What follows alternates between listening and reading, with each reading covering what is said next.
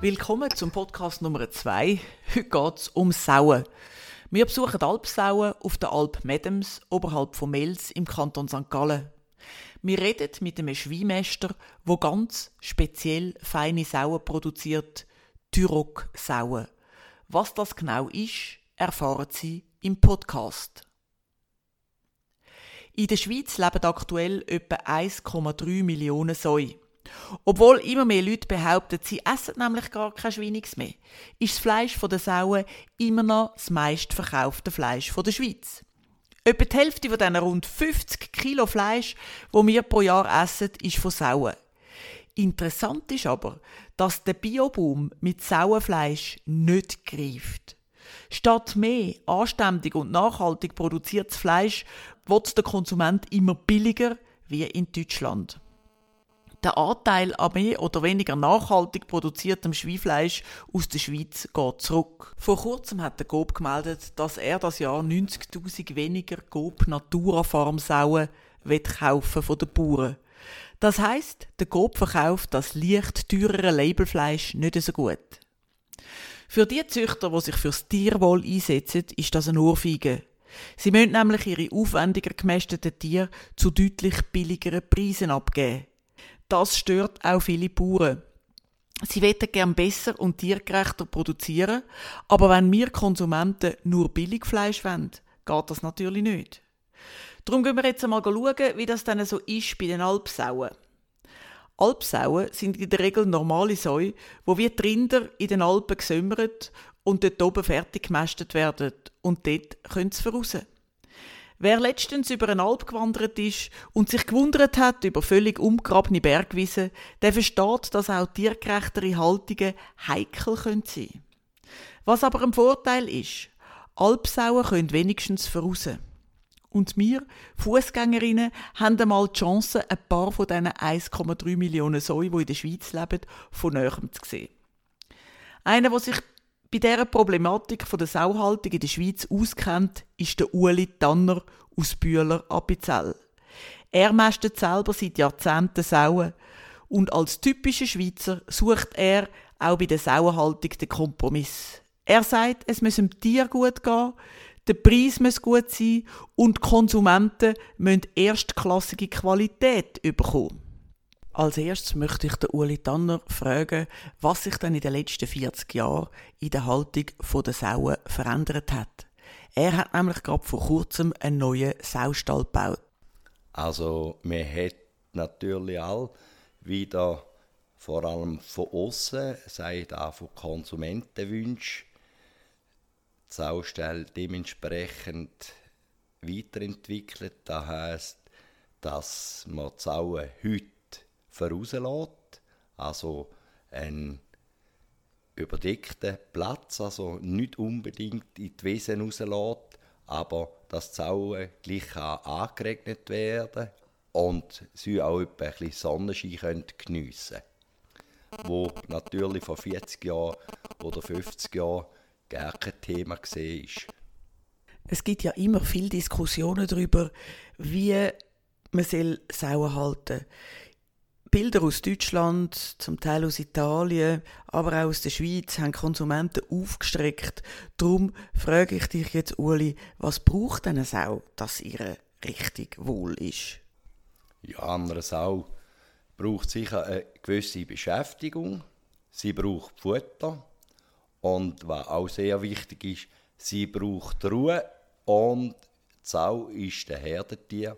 Sie braucht möglichst viel Kuscheleinheiten von ihnen sind ein Gespänli, wo vielleicht mal, wenn Konsumenten sehen, in einem Auslauf Sauen so aneinander zu, dass da fast aussieht, ob die Buchten überbeleert wären.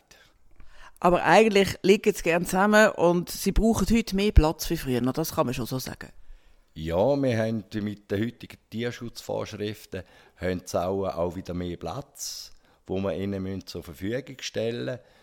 Und vor allem, wenn man Auslauf gibt, haben sie sogar nochmal mehr Platz. Also es kann auch sein, dass außen ziemlich voll aussieht und innen dran im Stall ist alles leer. Aber wir können das auch ja nicht vorschreiben, wo es liegen müssen. Wir haben jetzt gehört, was die Sauen brauchen. Die brauchen Platz, Ruhe, etwas zum Spielen, gutes Fressen und frische Luft. Und was brauchen dann Konsumenten? Wann ist Schweinix gutes Schweinix, Uli Tanner? Ja, gut Schweinix muss einen gewissen Anteil intramuskuläres Fett auch haben. Da ist der Geschmacksträger vom Fleisch. Und wenn es einen gewissen Anteil hat, ist es auch saftig und schmackhaft.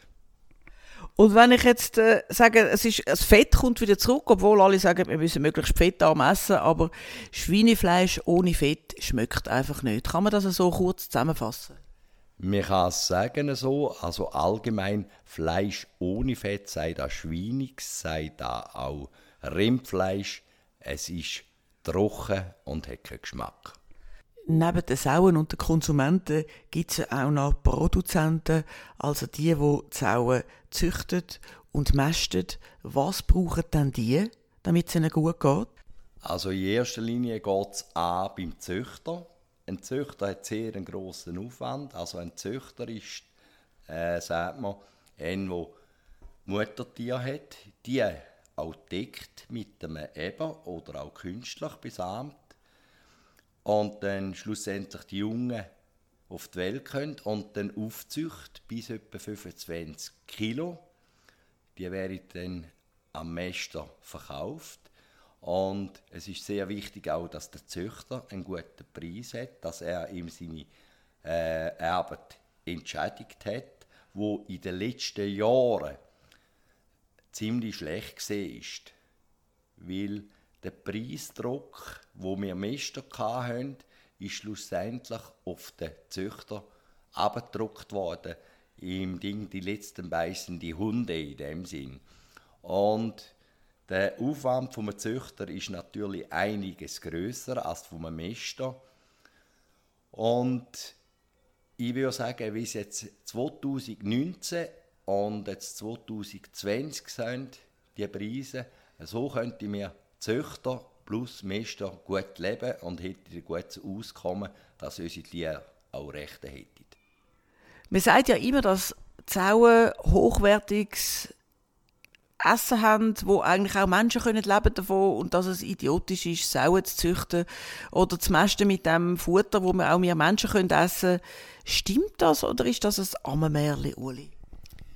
Ja, ein bisschen stimmt schon. Eine Sau frisst viel, was wir Menschen auch gerne haben. Aber eine Sau ist natürlich ein perfekter Nebenprodukteverwerter. Zum Beispiel bei mir können Sauen Bierhefen über, Schotten können sie über. Und da wird noch mit Getreide in Gleichgewicht gesetzt, dass die eine ausgewogene Ernährung hat. Äh, Biohefe und Schotten sind ein sensationeller Eiweißträger, wo wir den grössten Teil Soja können ersetzen mit diesen zwei Produkten. Es gibt auch sonst noch einen Haufen Nebenprodukte, die in der Lebensmittelindustrie der Sauen können zur Verfügung gestellt werden.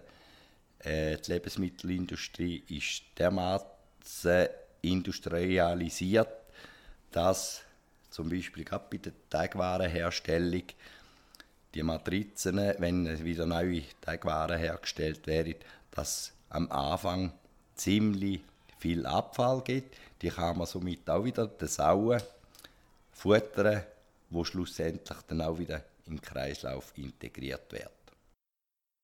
Nach so viel Hintergrundinformationen geht es jetzt voraus.